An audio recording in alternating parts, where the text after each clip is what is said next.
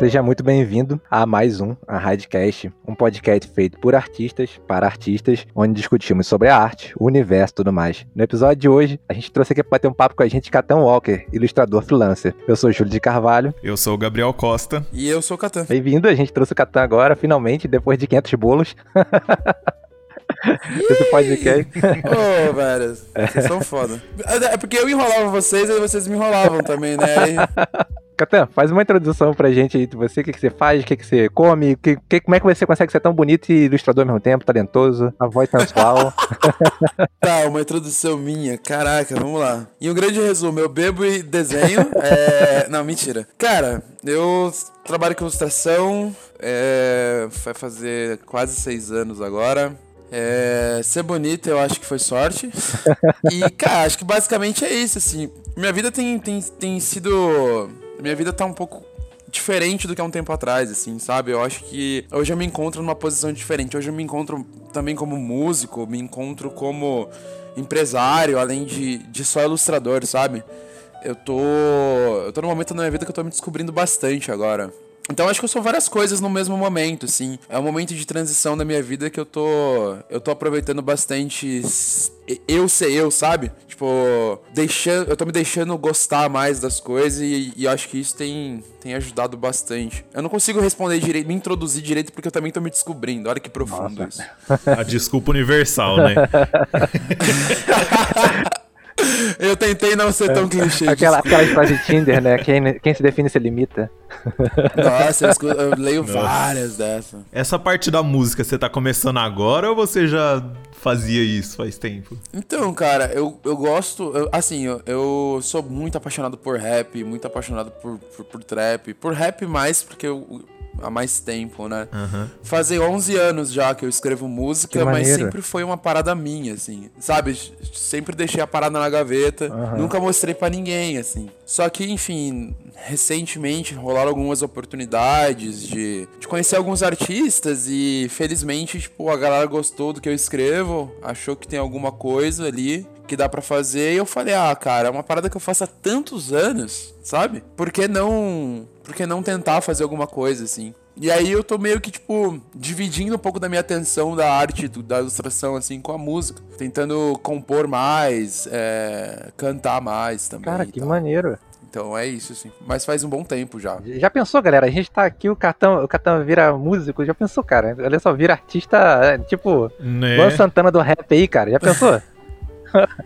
Luan Santana do rap, velho. Sei lá, se podia falar a Anitta do rap. Né? Cara, mas mas sabe o que é maneiro? Sabe o MC da? O MC dele era desenhista antes dele ser. Sério, cara? Eu não sabia. O, Sério? O MC dele era desenhista antes dele que ser músico, tá ligado? Foda, mano. Leandro é foda, né, mano? Leandro é foda. Leandro é pica, mano. Então é isso. Convidar ele pra gravar o cast. É. Cara, é, é, exato, porque ele, ele, inclusive, ele tava fazendo curso na Quanta, tá ligado? Caraca. É, ele tava fazendo curso na Quanta de desenho, assim. Ô, louco. Então eu me identifico bastante com ele nesse sentido, sabe? É, é maneiro isso, né, cara? Que a gente, como artista, a gente vai pra várias áreas de de arte, mudando de uma para outra e continua sendo artista, né? Exato, cara. Eu acho que a arte é isso, né? É, é um conjunto das coisas. Para mim não é uma coisa só, não. Muito artista, muito muito desenhista, ilustrador, ama música, né? Eu tenho vários amigos que estão envolvidos com música, assim. E, e entre outras artes, né? Mas é o que você falou. A gente tá, tá todo mundo, tá tudo meio junto. Na minha cabeça tá tudo meio junto, na verdade. Eu acho que a, a maneira de pensar, a maneira de pensar da gente é um pouco diferente das pessoas. A gente Talvez. tenta se expressar de tudo quanto é forma. Aí acho que isso influencia. Não, demais. Eu acho que tá me, tá me envolvendo com música agora, de certa forma, também acrescenta no meu trabalho. Eu sou um cara meio viciado nas paradas que eu faço, assim, sabe? Eu vou meio no limite das coisas. Eu tava muito bitolado com desenho, sabe? Eu, eu precisava, tipo, sair um pouco uhum. pra voltar e talvez ter uma, uma visão mais clara do que eu tô fazendo. E até do que eu gosto de verdade de desenhar, sabe? Sim, sim, sim. É cara complexo, a intro dele já era uma coisa de 3 segundos e agora a gente já tá numa brisa de música, de talento. Catan, você comentou com a gente que você tá agora full freelancer. Uhum. E como você faz para você vender o seu trabalho na internet? Assim, a parte prática, como é que funciona para você? Caraca, é, boa pergunta. Assim, as pessoas no, que me seguem, elas já perceberam assim que eu desapeguei totalmente de rede social, assim. Uhum. Eu vivo falando que, galera, vou voltar. Aí dá três meses eu falo, galera, vou voltar. Então, assim, eu não consigo, eu não consigo me manter muito na rede social, porque eu acho que criou uma pressão absurda na minha cabeça. E eu falei assim, cara, eu não quero isso pra mim. Eu não consigo, não consigo ter muito seguidor, não consigo evoluir no Instagram. Tenho que achar outros caminhos, né? Você fala isso no, do lado profissional ou pessoal? Do lado profissional total. Ah, tá. E aí, tipo, eu assumi que. Eu assumi que assim, eu não teria muito saco para fazer isso, entendeu? Uhum. A pressão é muito grande, né? A pressão é grande, eu acho que também a necessidade de postar, a necessidade de manter uma certa frequência, isso meio que me me incomoda de certa forma, sabe? E, e deixou de ser uma parada natural, tava deixando, na verdade, de ser uma parada natural para ser uma parada que, tipo assim, eu tinha que fazer. Aí eu falei assim, cara, vou desapegar. E eu desapeguei, total. É... E aí, como eu faço para me vender, é diferente hoje, né? Por exemplo, eu investi uma grana num site, por exemplo, agora coloquei uma grana, um designer, ele fez o design do site. É o mesmo, o mesmo designer. Ele, na verdade, é o, o, o Lobão, né? O Lobão, ele, faz, ele, ele trabalhou muito tempo com com o site, aí a gente meio que, a, gente é amigo, era amigo de estúdio, né, quando eu trabalhava na LF. Aí eu falei que tava precisando de um site pra tal, ele falou assim, ah, cara, consigo fazer, e a gente fechou. E, e aí ele fez o site pra mim, a gente tá terminando de fazer o site agora.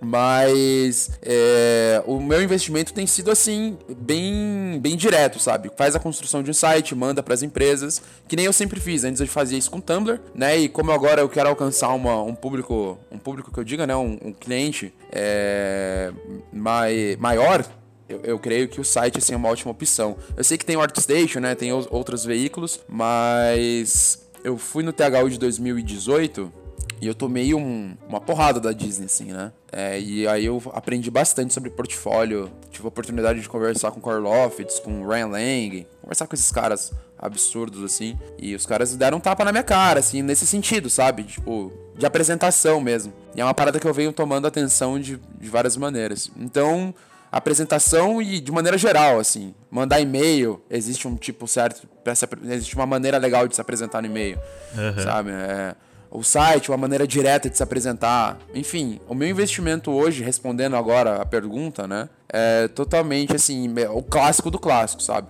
Faz um portfólio, envia para as empresas, é, entra em contato com os diretores, se possível, que é o que eu gosto de fazer, mandar e-mail ali para os diretores e tentar arrumar trabalho dessa forma. Fora que assim, é, é, faz um tempo já que eu estou trabalhando na área, então vira e mexe chega trabalho porque tipo já trabalhei com algumas empresas né então acaba que elas é, entram em contato comigo também isso também uhum. isso também acontece cara eu fiquei curioso Quais foram as dicas que falaram para você sobre apresentação de portfólio? Qual foi esse tapa na cara que você tomou? Porque assim, eu acho que o, o, que, eu, o que eu achava antes de ir pro THU era que eu precisava ser bom tecnicamente. E quando eu cheguei no THU, eu descobri que ser bom é o mínimo que você tem que ser, assim. Não é 1% da ponta do iceberg.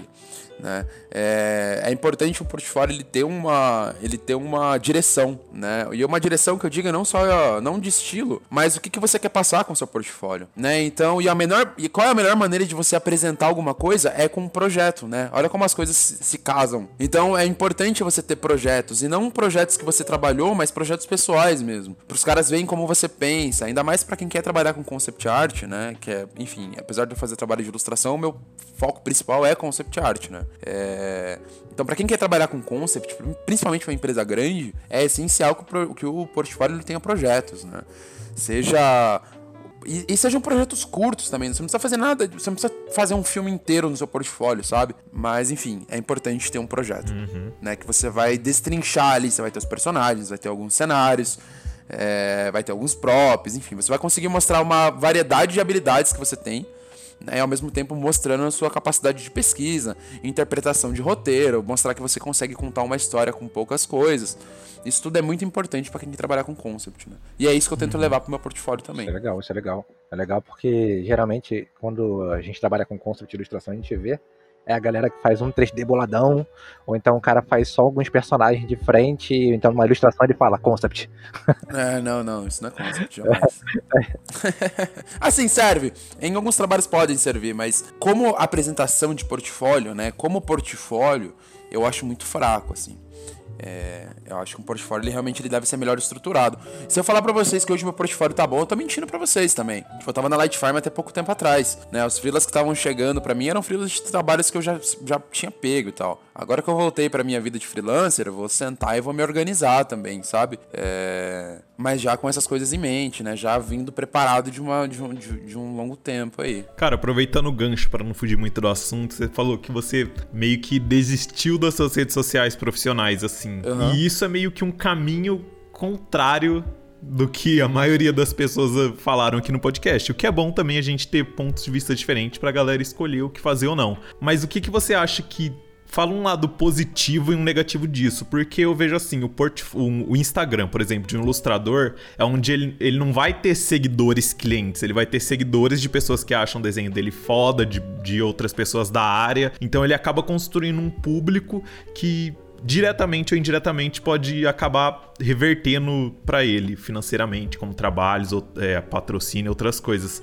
Você não acha que deixando tudo isso de lado você acaba perdendo uma parcela assim disso? Cara, com certeza eu tô perdendo, sabe? É, é, e é uma escolha meio. É, meio não, é totalmente consciente, assim. Eu sei que eu perco uhum. não tendo um público no Instagram, mas eu quero trabalhar com com concept, sabe? Eu quero trabalhar com as empresas diretamente. É, é claro, é importante que as pessoas vejam o meu trabalho, mas foi o que eu falei, se você tem um portfólio bom, né? Se você tem um trabalho que seja razoavelmente aceitável uhum. e você manda para os diretores, você vai conseguir trabalho também. Acho que a pergunta que a pessoa tem que se fazer quando ela tá nessa indecisão esse sobre. Dilema. É, né, sobre esse dilema, né? É sobre eu quero ser famoso ou eu quero trabalhar na área. Porque é diferente, sacou? Uhum. Pois é. É uhum. muito diferente. Eu não tô nem aí pra ser famoso, tá ligado? Eu não, não, não me importo de, do meu Instagram tá cheio de seguidores ou não. Seria melhor, porque, claro, teriam mais pessoas comprando meus cursos, ou teriam mais pessoas, sei lá, indo nos meus uh, workshops. Eu sei que eu perco bastante nesse sentido. Mas é que eu sou tão feliz trabalhando para meus clientes e, tipo, e tão mais tranquilo de não precisar me preocupar em, puta, tem que postar nessa sexta, senão meu desempenho no Instagram vai cair. Então eu deixo minha cabeça mais livre para outras coisas, sabe? Eu acho que isso é um ponto importante. Eu acho que a pessoa, ela a partir do momento que ela opta por ter uma rede social voltada assim pro profissional, ela realmente ela tem que fazer isso, sabe? De, de ter uma consistência, porque senão vai ser só, sei lá, um portfólio que nenhum, nenhuma empresa vai ligar, porque nenhuma empresa vai contratar você vendo seu Instagram. Ela quer ver um em alta resolução, quer ver um site, quer ver um ArtStation, sei lá, da vida. É então acho que quando a pessoa opta pra, por ter um Instagram, ela tá assumindo uma responsabilidade, assim. Eu acho que postar uma vez a cada cinco meses vira só, sei lá, uma rede social sua de desenho que não, não vai ter muito o que fazer, sabe? Exatamente. É assim, é, antes eu me. Foi o que eu falei, né? Eu me preocupava bastante, cara. Então. Tipo, eu não deixei de pegar trabalho porque eu larguei meu Instagram, sacou? Sim, sim. Não, é, você tem que se preocupar em postar todo dia, gente, Gabriel. Cara que é bonito não precisa, não. é, mas... O Júlio tá encanado com isso. Ele tá cara. tá muito encanado com essa porra. eu tô seguindo o Catan até hoje, eu nem sabia que ele tinha parado. Eu tô até triste aqui, cara. Pô, tô seguindo o Catan até hoje. Vou continuar seguindo, cara. Pode deixar lá, pode deletar a conta que eu vou continuar lá seguindo. Você já viu aquele meme que tem duas minas, uma bonita que não desenha nada e uma feia que desenha muito? o Júlio vê o Catan assim, tá ligado? Vamos ser cancelados agora, vamos ser cancelados. Olha o Gabriel. Gabriel tá tentando cancelar a gente todo episódio. Não, eu não fui eu que fiz o meme, tô... Esse meme está cancelado, galera. Central de cancelamento me ligou aqui. Tá?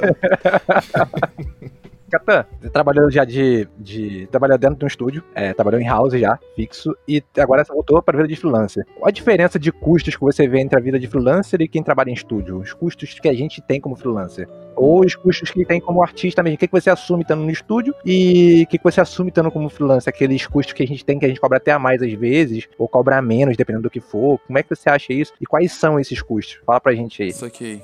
É, vamos lá. Eu trabalhei de um, antes de entrar pra LF, eu tava um ano e meio já de freela, né? Uhum. Aí eu entrei na LF, fiquei um, quase dois anos lá e agora voltei pra vida de freela. É, voltei pra vida de freela há pouquíssimo tempo, né? Mas a minha experiência de freelancer antes, é, com certeza você ganha mais como freelancer, né? É, claro, depende é, do quanto de freela você pega, do quanto de trabalho você está disposto a fazer. Como eu disse antes, né? Eu sou meio doente, assim. Eu já cheguei a pegar quatro, cinco projetos ao mesmo tempo e, no, e Hum, tipo, eu dou aula também. Cara. Então era no sleep, assim, tipo, full time trabalhando. Mas é, eu fazia isso e depois descansava tipo um mês, sabe? Uhum. Então. Mas, cara, tá, os custos. Como Frila, Eu acho que você não tem muito custo, né? Porque você tem casa, você paga a sua conta de luz ali. Eu tenho uma vida meio doideira que nem isso eu pago, né? Eu moro em Airbnb. Então, como cada mês eu moro num lugar diferente, todo mês eu mudo de lugar. Todo mês eu tô morando num lugar diferente. E seja na Europa, seja aqui no Brasil, seja onde eu estiver, assim. Então, meu, minha parada é ficar viajando para lá e pra cá com o meu computador. Então, o único custo que eu tenho é do, do, da minha comida e do, do, lugar, né, que eu tô ficando. Porque geralmente tem internet já, geralmente eu não pago água, eu não pago nada. É uma vida nômade artística que, sei lá. Tem o custo da viagem, né? Tem o custo, sei lá, da mala que você transporta, tem o custo Uhum. do Uber que você pega. Mas acho que de maneira geral, realmente, trabalhar como freela tem menos custo nesse sentido, né? É, eu, eu sou meio suspeito, assim, porque quando eu trabalhei na Light Farm, eu trabalhava literalmente a 5 minutos do estúdio, cara. Eu não pegava busão, eu não pegava. Não pegava nada, assim. Quando eu comecei minha carreira, eu, eu tinha gasto, sabe? Quando eu comecei minha carreira, eu trabalhava, tipo, sei lá, duas horas no estúdio, pegava trem, pô, atravessava a cidade de São Paulo todinha, chegava lá, trabalhava o dia inteiro, voltava, mesmo, mesmo esquema. Pegava trenzão, lotado. E tinha o custo do trem, né? Que na época acho que era 4 e pouco, assim. Dava, tipo, quase 10, 10 reais por dia. Você faz a conta aí, 22 dias, dá uma graninha. É...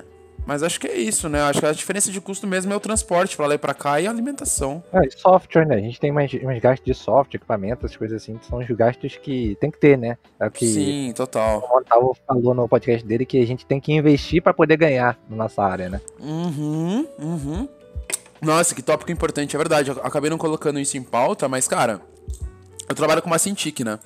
E tem gente que fala que, pô, não precisa, tipo, mó gasto, não sei o que, é mó caro. Mas, cara, ela já se pagou algumas vezes, assim, sabe? Então, tipo. E ela facilita muito o meu trabalho. Eu trabalho muito com linha, né? Então ela facilita muito o meu trabalho, assim. Tipo, ela, ela- eu ganho tempo com a Cintiq. A Cintiq, ela, ela é minha tela, ela já é meu computador. Então, assim, eu, eu corto várias outras coisas também, né? Cara, você falou que você fica viajando, ficar carregando uma Cintiq pra lá e pra cá, não, não é perigoso, assim? Ou você usa é algum, perigoso. algum case, Não, é perigoso. Hum. Eu carrego na mala mesmo, coloco os cobertorzinhos ali pra transportar pra lá e pra cá. Ah, entendi. Mas é perigoso. Sim, eu não vou falar que não é, é perigoso. Mas são riscos que a gente acaba assumindo por, um sonho, por outros sonhos, né? Sempre tive sonhos de Uhum. viajar o mundo. Quando você viaja, é, é por trabalho ou você viaja e trabalha? Por exemplo, ah, eu vou pra Europa. É porque algum freela te contratou de lá ou porque você quis ir pra lá? Ah, meu sonho, é porque eu quis mesmo. É porque eu, Ah, tipo, tá. É porque, sei lá, que vontade de conhecer a França. Então, tipo, pega minhas coisas, alugo um, um lugarzinho lá e vou conhecer a França, cara. Trabalho durante o dia, saio durante a noite e vida que vai. A gente tem que lançar um curso na Rádio School, de Nômade Artista Digital com Catan. Nossa, certeza, cara. Ensinando a arrumar mala, né? Coisas essenciais. Como saber qual caminhoneiro pegar carona? Se ele tiver com a calça arriada, você não entra, não entra no carro. Se ele tiver um bonezinho meio frouxo, não entra, gente. Boné frouxo. Boné frouxo. Se a barba tiver sangue no lado direito, você já sabe. É uma lenda urbana. Se não tiver nenhum adesivo de Deus no caminhão, você não entra. Ai, cara. Mas, cara, vocês estão falando isso, realmente tem um. Cara, algumas pessoas já me perguntaram assim, velho, por quê? Ou tipo, como? E eu falo, tem umas regrinhas assim que você tem que seguir. Tipo, mano, eu tenho um guarda-roupa limitadíssimo, tá ligado? Eu tenho uns shorts, eu tenho uma calça, aí eu tenho algumas, alguns box pra usar, algumas camisas, tipo, cinco camisas. Aham. É tipo, é bem limitado também, sabe? É uma vida minimalista. É, tem que ser, senão, tipo, velho, fica impossível, né?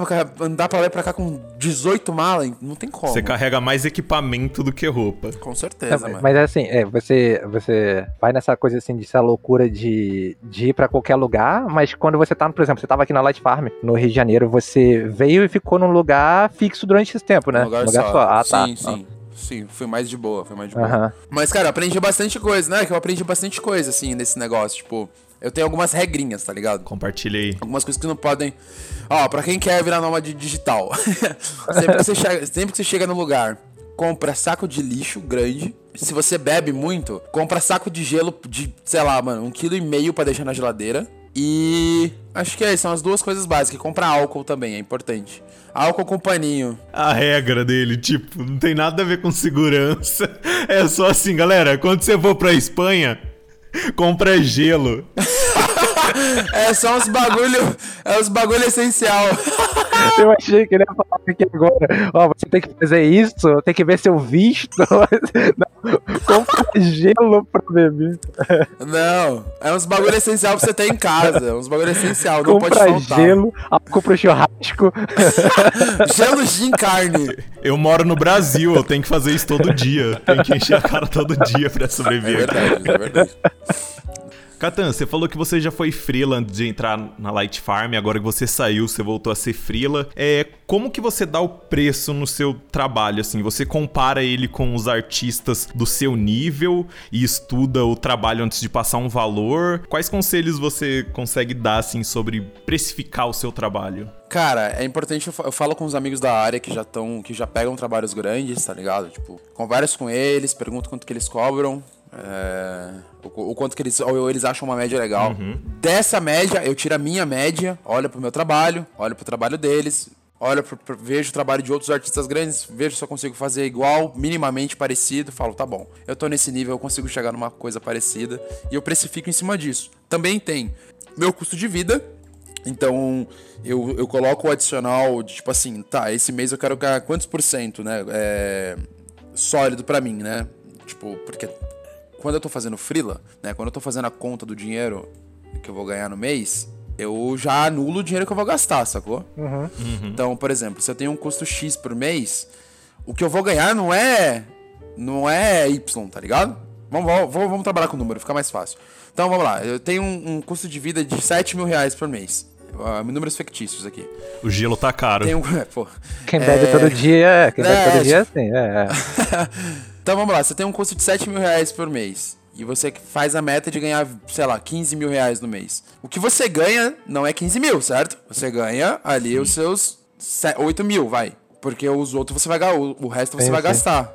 Sim, sim. Uhum. Então é assim que eu faço todas as contas que eu vou fazer no meu, do meu trabalho, sabe? Tipo, primeiro, o primeiro freela do mês, o primeiro trabalho que eu pego, ou o trabalho que tá na minha mão, eu pego aquele dinheiro inicial e falo assim, tá, essa, essa grana aqui é a que eu vou usar para pagar a minha despesas. vida. Exatamente, minhas uhum. despesas. E aí eu, enfim, eu construo o preço em cima disso. O quanto que eu quero ganhar de verdade no mês? Ah, eu quero uhum. ganhar. Ah, entendi. Se eu quiser ganhar 15 mil, eu vou ter que trabalhar muito mais. Por quê? Porque não são 15 mil que eu vou ter que ganhar, entendeu? Vai ter que ser 21 mil, contando uhum. que eu gasto 7 mil no mês. Sim. Enfim, é assim que eu faço a conta, sabe? Mas aí para você construir esse valor em cima dos trabalhos, você já não teria que ter uma lista já dos trabalhos para você precificar? Não, mas é exatamente isso que eu faço. Tipo, eu tenho ali meus quatro clientes, três clientes que vêm todo mês. Ah, fixo. Ah, entendi. Sacou? Tipo, eles estão sempre comigo.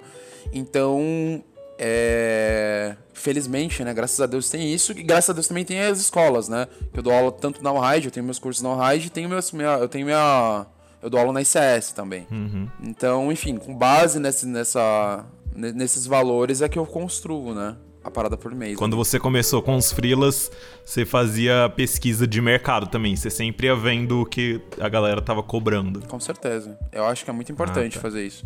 E sempre também uhum. ter noção do nível que você tá, sabe? Tipo, é, eu vejo amigos meus, cara, que eles estão no nível muito, muito acima do meu, sabe? Então. Uhum. E eu sei que eu preciso evoluir, aí, aí eu falo assim: não, beleza, eu não posso cobrar o que esse cara tá cobrando. Mas eu consigo chegar perto do que ele faz. Então, uhum. eu vou chegar um pouquinho perto do valor dele, só que não tanto. Entendeu? É, acho que é um pouco de. Porque não tem regra, né? Essa é a real. Sim, sim. Como não tem uma regra, a gente não tem nada que define nada, eu tento me basear por, em volta disso, assim. E eu sou bem cara de pau, uhum. assim, tipo, com os brothers, sabe? Eu chego e pergunto, falei, irmão, preciso de uma ajuda com valor aqui, sabe? Qual é a média que você cobra nesse trampo? Não, mas assim, quem, pra quem tá começando, você acha que o cara vale a pena o cara baixar o preço a um valor quase irrisório pra ele conseguir entrar no mercado? Nossa, que pergunta complexa. Se eu falar que sim, eu posso estar tá pisando no. não, não, é sério. Opinião, porque é... opinião, entendeu? Sua opinião. Eu acho que não. Eu, como ilustrador, hoje eu já fiz, eu já fiz isso. Eu uhum. acho que não. Eu acho que não. Não vale a pena para mim. É, cara, eu acho que vale. Eu não recomendo para ninguém. Então, eu me ferrei muito porque o cara conseguiu um trabalho muito bom por um preço assim de pamonha. E o pamonha era eu, entendeu? Então, não, não recomendo, entendeu? É, é porque eu, assim, vou, vou, dizer o que aconteceu comigo. O cara me falou, eu fiz 15 ilustrações, e o cara me falou que ia ter mais ao longo do tempo. Ele conseguiu o projeto dele ele foi no Kickstarter lá, num Catarse da vida, ele conseguiu financiar o projeto e contratou um ilustrador profissional. Entendi. Então, pra mim, não vale a pena. Vale a pena pra ele, que ele conseguiu o projeto, que conseguiu o dinheiro lá que ele queria e contratou um ilustrador profissional e eu fiquei chupando o dedo. E. Hum. Mas sabe qual é a parada? Você trabalhar pra uma pessoa que te promete depois um trabalho, não significa que você vai arrumar mais trabalhos a partir daquele É trabalho. verdade. Porque aquele trabalho que você tá pegando, ele vai estar sob direção de outra pessoa. Então já começa que não vai ter seu ponto de vista em cima do trabalho totalmente. Quando você colocar aquilo no seu portfólio para apresentar para outras pessoas, vai ter um monte de decisão que não foi sua também. Então você faz um trabalho na esperança de conseguir mais trabalhos que às vezes pode não acontecer. É um tiro no escuro no fim das contas. Eu não vou falar que eu não aconselho pegar o trabalho, porque a gente nunca sabe a situação das pessoas. Pois Tem é. gente que, tipo assim, velho, mil reais no mês vai fazer uma puta de uma diferença, sacou? Eu já tive nessa posição também. E, e- e tudo bem, sabe? Se você não vai prejudic- se prejudicar, pega o trabalho. Mas não, não pega o trabalho na esperança que vai vir muito mais outros trabalhos, porque eu acho que quando a gente cria esse tipo de expectativa em cima do trabalho, pode não rolar. É, eu fiz um eu fiz um trabalho grande há um tempo atrás e não foi de repente, tipo assim, terminei o trabalho e aí em seguida veio outros trampos foda, sacou? Tipo, o, trabalho saiu, fiz o trabalho, o trabalho saiu, levou um tempo e aí eu as pessoas começaram a observar o trabalho e falaram assim: ah, não, beleza. Olha só, ele trabalhou para- aquela parada ali. Ah, então, então acho que então vai rolar. É...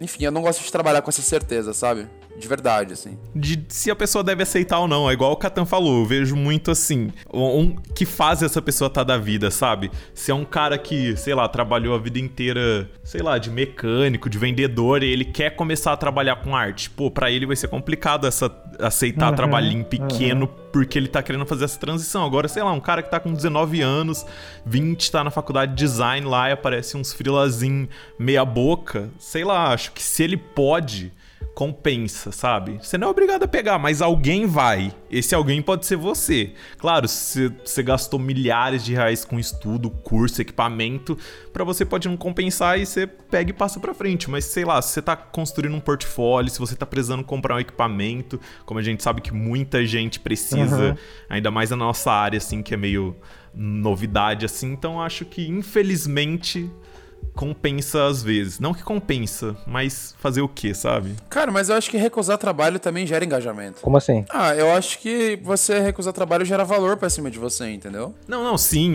sim, quando chega alguém falando, ah, eu pago X, aí você fala, cara, eu não posso, meu valor é cinco vezes esse X. Ah, então é? até a próxima, beleza? Aí você tá passando, você tá mostrando seu valor. Agora imagina alguém que não tem nada assim, sabe? Não tem portfólio, tá começando, ou que trocou de área repentinamente precisa ter aquela grana a mais no mês. É, sabe? Eu acho que existem situações e situações que.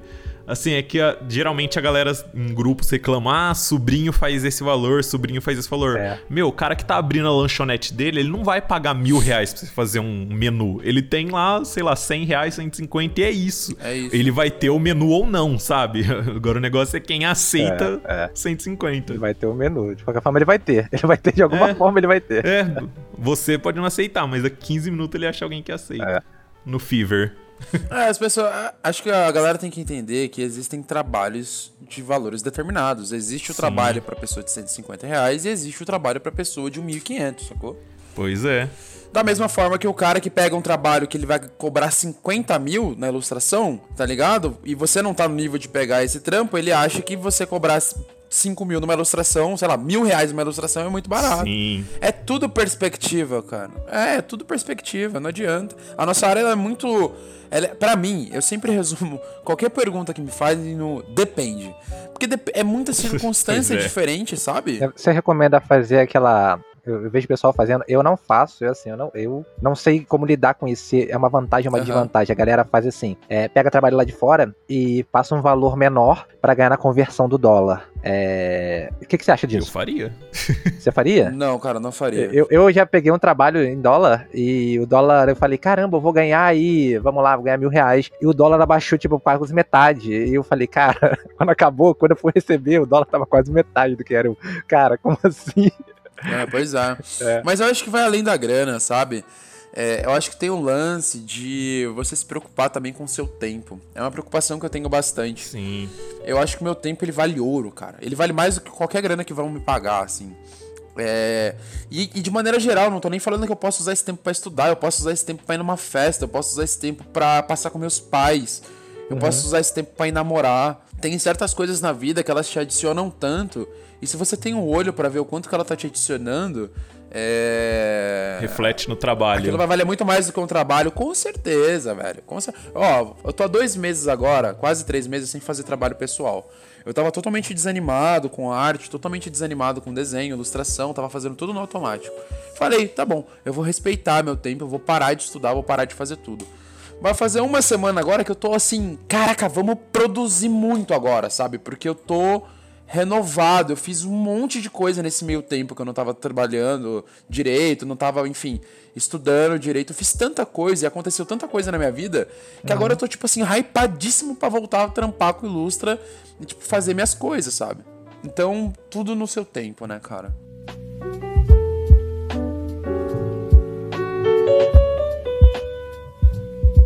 Cara, você falou aí que você já era frila e voltou a ser. Como é que você faz para administrar creio, né? Acredito que você seja MEI ou ME, não sei do, do, nível já, mas como que você administra essa parte burocrática fiscal do seu freela? Você contrata alguém, você aprendeu na marra? Qual é a parte mais difícil que você acha nesse quesito mais, assim, empresarial, assim, do mundo da arte? Irado. Cara, então, antes, antes de eu ser... Antes de eu entrar na LF, eu era MEI, né? Aí depois que eu entrei na uhum. LF, eu fiquei um bom tempo na LF é, como MEI. E aí, recente, faz uns dois meses agora, um mês e meio que eu tô que eu virei ME. É, que aí não tava dando conta, enfim. Já paguei um monte de imposto no ano passado, desse, desse ano. Sim. É, do ano passado para esse ano, né? Porque, enfim, estourei o limite do MEI, aí deu uma confusão. E aí foi onde eu percebi que eu. Eu tô contando isso porque foi onde eu percebi que, assim, não adianta eu tentar administrar duas, três coisas ao mesmo tempo. Foi onde eu uhum. falei, tá, eu não vou mexer com empresa, eu não sei fazer, não tô disposto a fazer isso. Acho que tem isso também, né? Sim. Não tô disposto a aprender. Peguei e falei, cara, vou gastar ali meus 250, 300 conto por mês com uma contadora boa e ela vai cuidar de qualquer coisa. Eu, eu, eu, literalmente cheguei assim nela, né? Foi indicação de, de um de um estúdio que eu trabalhei, a Split Studio. Ela me indicou a Samara e a Samara. Eu, eu cheguei na Samara e falei assim, cara, ó eu não quero saber de nada. Você administra e só me passa o boleto, sabe? E, cara, é assim que eu tenho feito, na verdade. Tipo, eu não consigo nem falar muito sobre porque eu realmente não tenho muita noção. Mas, às vezes ela me passa umas paradas que eu falo, velho, o que, que é isso? Aí ela tem que me explicar. Ah, isso aqui é isso aqui, isso aqui. Aí eu fico tipo, ah, tá bom, tá bom, então, então vou pagar, então tudo bem. ou, ou, aparece alguma treta na empresa, eu falo tipo assim, meu Deus, ela fala, não, dá para resolver tal, relaxa, mas aconteceu isso. Eu falo, nossa, mas nem sabia que isso existia. E se parasse na minha mão, provavelmente eu ia fazer merda, assim, porque, enfim, porque eu não sei, né? E eu acho que é um caminho bom, cara, porque lembra que eu falei lá atrás de tipo, de, tipo, eu me preocupo muito com o meu tempo. Eu não tô afim, cara, de estudar empresa, sabe? É, porque é uma coisa que você, se você quer resolver isso, você tem que estudar, porque é uhum. é muito chato. O MEI, você ainda consegue, assim, sabe? Você descobre as coisas meio que, ah, tá perto de vencer tal coisa. Você ainda consegue, porque o MEI é um pouquinho mais simples de resolver, mas a partir do momento que você passa pra ME, e ainda assim o MEI tem algumas burocracias chatas, ainda mais quando você faz frila pra fora. Nossa, nem Tem, fala. cara. É, um saco. Gente, eu é paguei. Quanto que eu paguei? Caraca, eu acho que eu perdi. Mano, eu acho que eu perdi uns 6, 7 mil reais com o MEI. Senhora. Pagando multa. Pagando multa. De, multa tipo, assim, imposto, é, multa imposto. É. é, imposto que eu deixei de pagar, coisa que eu não vi, coisa que eu não sabia que tinha que pagar mesmo, sabe? Sim. E, meu, você paga, velho. Tipo, o governo vai te cobrar, a vida vai te cobrar. Vai. E se a você não pagar, você vai. a sua conta. É, exato. Então, é. cara, não dá para brincar com isso, sabe? Tipo, é muito melhor perder. Cara, ó, se eu tivesse pago a contadora, eu ia ter perdido, sei lá, dois mil reais. Eu perdi 7, 8, entendeu? Então, às vezes você acha que você tá economizando dinheiro, mas na real, daqui a pouco você tá perdendo muito mais grana. Né, e é dinheiro que nunca mais volta, cara. Nem.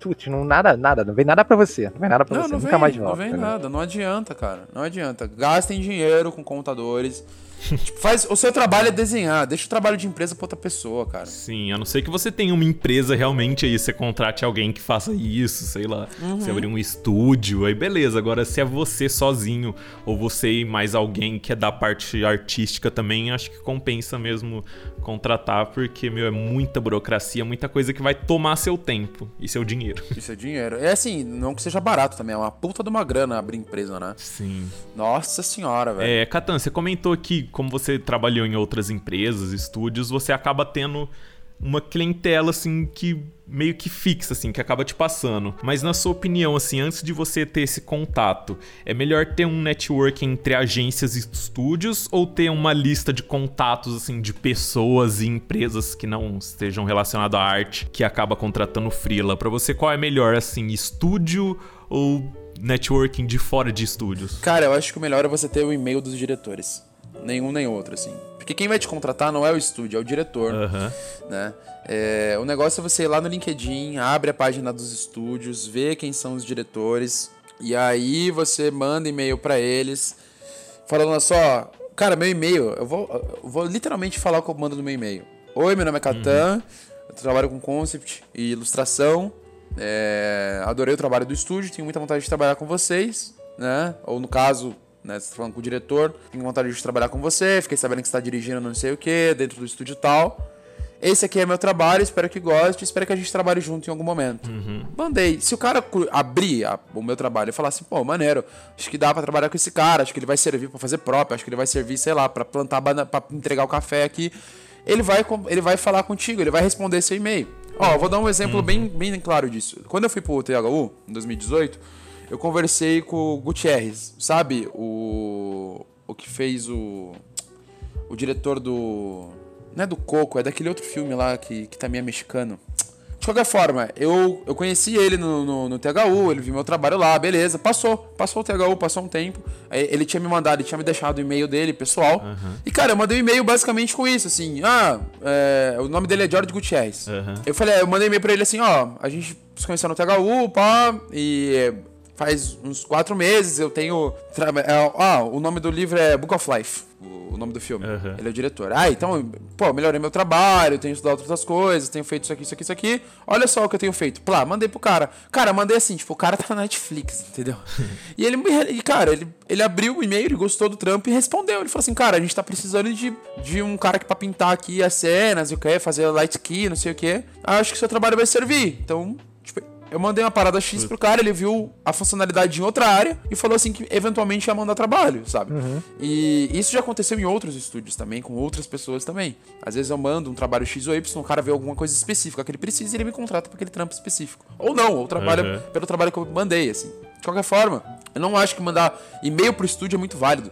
Porque às vezes quem recebe o e-mail no estúdio não é nem o diretor, sacou? O diretor às vezes nem vê o seu trampo. Então se você consegue o contato do diretor, fica muito mais fácil pro seu trabalho chegar em quem precisa chegar.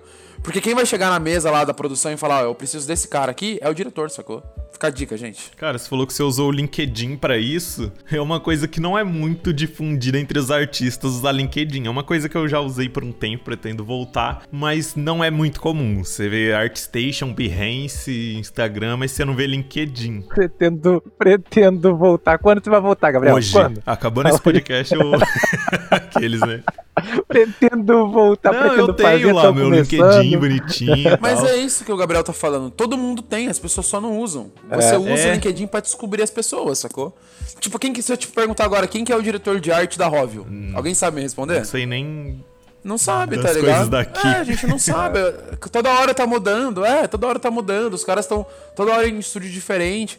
Então, cara, o LinkedIn é ótimo por causa disso, porque as pessoas elas Sim. usam e não usam, tá ligado? Sim, é isso. Nossa, você descreveu muito bem. É que pra artista eu vejo o LinkedIn como um, um mini universo totalmente diferente do resto, sabe? Que o LinkedIn é meio. Nossa, sei lá, eu tenho uma relação estranha com o LinkedIn. Mas realmente, tipo assim, você tem ali o contato direto com o diretor. Eu que não faço nada demais, tenho várias pessoas de cargo assim no meu LinkedIn. Às vezes que do nada aparece lá que visitou meu perfil, sabe?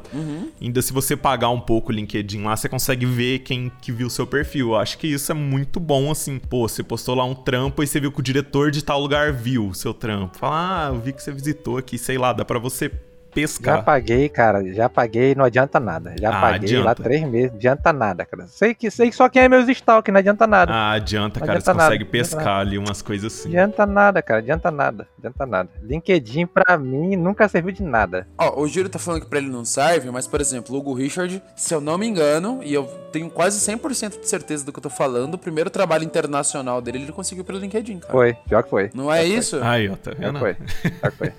Pra É. mim, ó, pra mim não adiantou de nada até hoje. Mas pra quem adiantou Galera, aí, parabéns. Ignorem o Júlio. Parabéns aí. Mas é, É. cara, é, as coisas é. são muito variáveis. É né? muito variável, é muito variável. Porque tem- eu, por exemplo, o pessoal fala assim: ah, Facebook não serve pra nada, que não sei o que. Eu, cara, eu só arrumo trabalho pelo Facebook. Tá vendo? Todo mundo vai. O cara me adiciona do nada. Aí um é sempre assim: um americano me adiciona do nada e me chama no chat. É sempre assim. É sempre assim, do nada, do nada. Ah, vi seu trabalho no Artstation. Ah, vi seu trabalho no grupo de board game. Ah, vi seu trabalho no não sei aonde. Tipo, do nada. Amigo de amigo. Vai lá e me adiciona. Diretor de arte, de um monte de coisa, me adiciona do nada. E fala assim: Ah, quero falar contigo sobre o trabalho. Eu, Oi, tem foto da minha filha aqui. Tipo, tem coisa nada a ver, post de Dexter. E o cara vai lá e. entendeu? Já o LinkedIn, nada. Tem nada. Entendeu?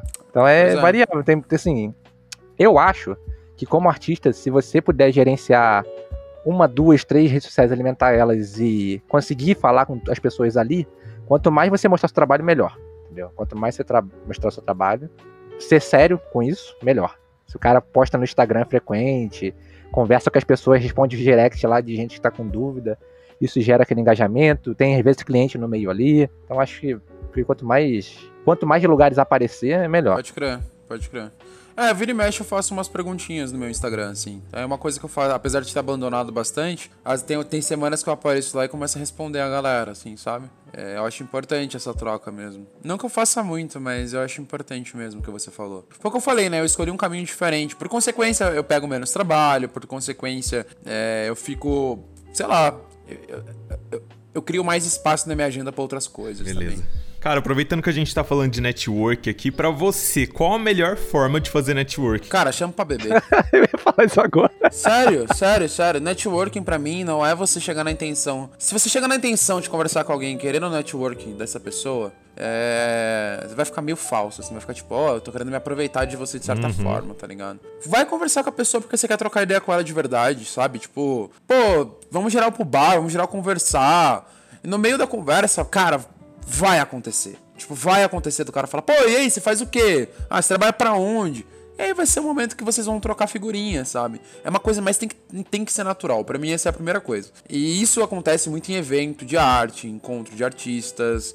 Acontece, sei lá, velho. Eu acho mais complicado hoje em dia comunicação por rede social, porque as pessoas tendem a não responder muito, né? É. É. Mas tá, tá sempre em evento, eu acho que é uma boa, tá ligado? Eu acho que. Isso é bom. É, então, eu acho que facilita. Tá em grupo de arte também ajuda. Mas enfim, networking pra mim é isso, cara. É você não chegar é, com intenções ah, nítidas, sabe? Tipo, parece que você quer sugar a pessoa. E, e isso meio que transparece, assim, sabe? Tipo, nossa, parece que esse cara só tá falando comigo porque ele acha que eu vou conseguir trabalho pra ele. É, a pessoa tem que aprender, né? Network é uma arte também de. É uma habilidade que tem que se desenvolver. Não é tão fácil assim. Tá, cara, eu também acho, assim. É. Bom, enfim, eu, eu gosto muito desse lance de, tipo, ter amizade com as pessoas, sabe? Eu acho que é mais importante. O, o trabalho ele é consequência de você, no fim das contas, né? Eu acho que não existe networking que vai te dar um trabalho. Eu acho que existe, sei lá, um trabalho que ele vai gerar um networking, possivelmente.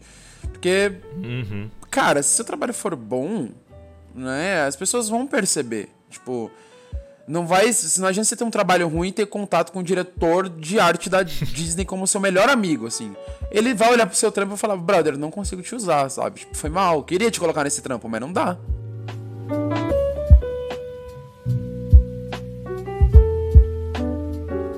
Então, eu sempre gosto de fazer essa pergunta, que eu vou fazer agora, porque é uma coisa que eu. Tem várias respostas diferentes ao longo do, desse ano de podcast aqui, tem várias respostas diferentes de pessoas diferentes. É, tem um estilo mais comercial que o outro? Você acha que o seu estilo é comercial e por isso você é bem sucedido? Pra quem tá começando, você recomenda algum estilo pra entrar no mercado, que seja mais chama- chamativo, requisitado, apelativo, alguma coisa assim? Aham. Não me acho bem sucedido. é. Mas sim, eu acho que o meu estilo é bem comercial, assim. E, é... e ele é totalmente consciente também. A escolha de traço, escolha de design, maneira de Aham. colar com as cores, tudo isso eu sei que vende. Né? E eu sei pra quem que eu tô vendendo também, e por que que eu tô vendendo, e como que eu quero ganhar dinheiro em cima disso. Eu acho que depende, né? De novo, as pessoas, elas... elas têm a escolha, né? De ter um trabalho mais autoral, de ter um trabalho que ele seja mais diferente, né? Com um, um estilo não tão popular. geralmente o popular é Disney, né? É um estilo mais aceitável, assim, que todas as produtoras tendem a fazer filmes que são similares àquele estilo. Mas, cara, tem muita área que eu não explorei. Por exemplo, tem área de game, assim, que eu nunca, nunca trabalhei muito. Eu já fiz uns trabalhinhos aqui a colar, mas nunca trabalhei de verdade pra game. E eu sei que tem um estilo muito bom de game, assim, sabe? Que é tipo, a galera pira, a galera de game fica louca quando vê. E acho que é isso, assim, se você quer, se você quer ser um, um artista comercial, cara, escolhe um estilo ali, pega uns 3, 4 artistas que fazem aquele estilo ou similar àquilo, estuda os caras e faz um trabalho parecido. Na sua vida de artista, você vai pegar vários trabalhos que não são o que você faz, né? Então acho que é até legal para se acostumar e entender assim um pouco como se adapta às coisas, né?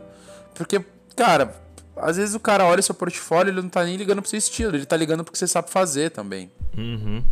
De falar, caraca, ele consegue fazer um cenário. Mano, será que ele consegue fazer um cenário nesse estilo aqui?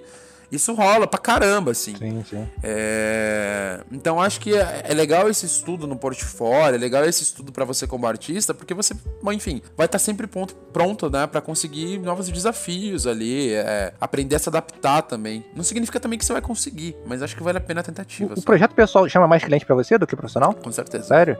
Sério. O, o, o, o profissional não dá aquela coisa assim de aquela autoridade de experiência, você postar um trabalho profissional, não dá aquela coisa assim, ah, esse cara. Trabalho é, pra Disney. É responsável. É, aquele cara é responsável, tipo, tem a, aquela empresa por trás, não dá uma essa aura de, de autoridade, não? Eu acho que dá, cara. Tem uns trabalhos meus que no, no portfólio que eu tô pra colocar que eles dão essa, essa autoridade, mas eu não sei, eu sinto que o meu trabalho pessoal ele é tão diferente do meu trabalho profissional que acaba chamando mais atenção, sabe? E o cara vê como usar uhum. aquilo de outras formas, assim. É complexo explicar isso, porque parece que as pessoas não olham meu portfólio quando me chamam para trabalhar. é, tipo, às vezes eu faço uns trampos que não tem nada a ver, assim. Eu fico tipo, ah, beleza, mas você já viu meu portfólio, sabe? Não é continuar com você, não. O Léo teve aqui que trabalha pra médica e é a mesma coisa comigo também. Todo mundo é a mesma coisa, cara. É, então, é um padrão, saco? E tudo, e tudo bem. Ah, assim, recentemente eu fiz um trampo que, assim, ele é full meu trampo, sabe? Tipo, uhum. ele é totalmente meu trabalho. É prop, pensamento de cenário, enfim, todas essas coisas. Ele é, é tipo assim, tá bem claro no trabalho. Mas depende, né, cara? É sempre um depende. Tipo, tem, tem uns trabalhos meio nada a ver mesmo, que eu já fiz, que eu fico tipo, caralho, Bruno, por que, que você me chamou pra isso? Não, é, é sempre, sempre assim, cara. que você me chamou. Eu, eu pergunto assim, ela pagar quanto mesmo? Ah, tá, então eu faço sim, faço sim.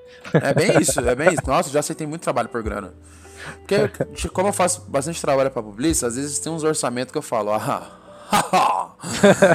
ah, vou fazer, vou fazer. Vou fazer esse palhaço sentado em cima de um elefante, caindo em Júpiter pra você. É, um Photobash em 3D. É, publicidade é assim mesmo.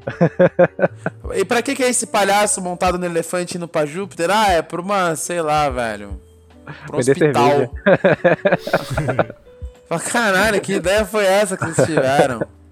É, é, que de brainstorm de agência, cara, às vezes a ideia é muito boa lá. Quando sai de lá, você fala, cara, como é que a gente escolheu isso? Cara, é muito doideira, né? Chega uns briefing que, caraca, eu falo, cara, eu não teria capacidade de ter essa imaginação.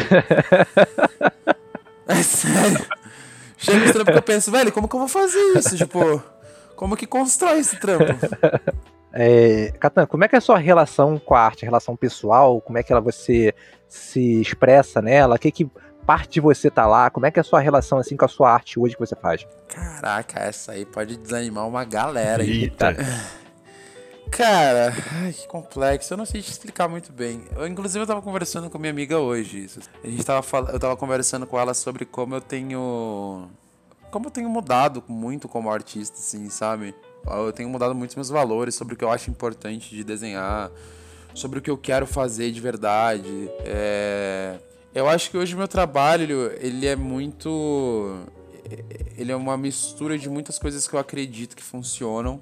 É e que eu acho que podem, que são válidas assim para um trabalho profissional. Medindo, né? Tipo assim, é isso com um pouco de tá, eu também tenho que fazer um pouco do que as pessoas querem. E é bem complexo para mim, porque eu tô, eu tô nessa fase de, como eu falei antes, assim, de, de me redescobrir, sabe?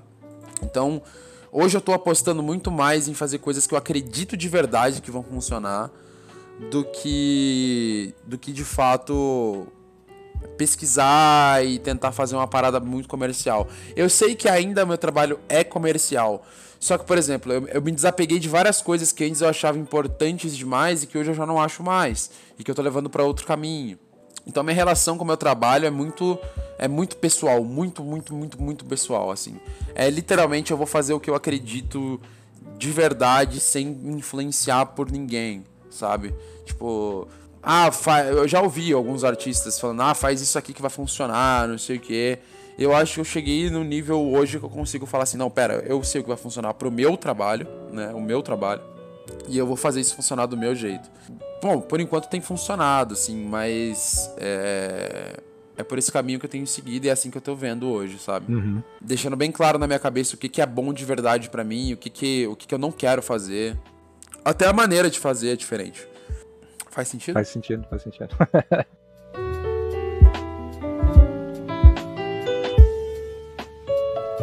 Catan, a gente chegou na nossa parte agora do podcast, que é o nosso bloco chamado One Ride Indica. Você pode indicar pra gente uma série, um filme, é, um vídeo, documentário, qualquer coisa. Não precisa ser relacionado à arte, uma coisa que você esteja assistindo aí. Manda abraço, o microfone é teu. Caraca, eu vou indicar a série do Netflix Sneakers Head. Pra quem gosta de boot, gosta de tênis. É uma série meio bobinha, assim, mas eu me diverti bastante assistindo. Que pra quem gosta de tênis vai se amarrar muito, assim. É isso. É, é uma série sobre o quê? É uma série sobre tênis. Sobre tênis? Sobre tênis? É, uma série sobre tênis. Literalmente uma série agora, sobre tênis. Agora eu vou ver, agora eu vou ver. É realmente muito bom, assim. Pra quem gosta de tênis, sempre aparece, tipo, uns tênis assim que todo que, que a gente sempre vê e tal. E os caras.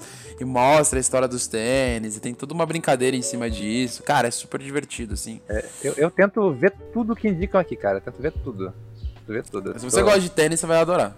É, eu não vou, não vou assistir porque eu não curto muito, mas realmente eu já vi pessoas falando Abre sobre isso. Abre a sua mente, então, cara. Abre a sua mente. Se eu pudesse usar um tênis transparente, branco, só sei lá, cago pra essas coisas.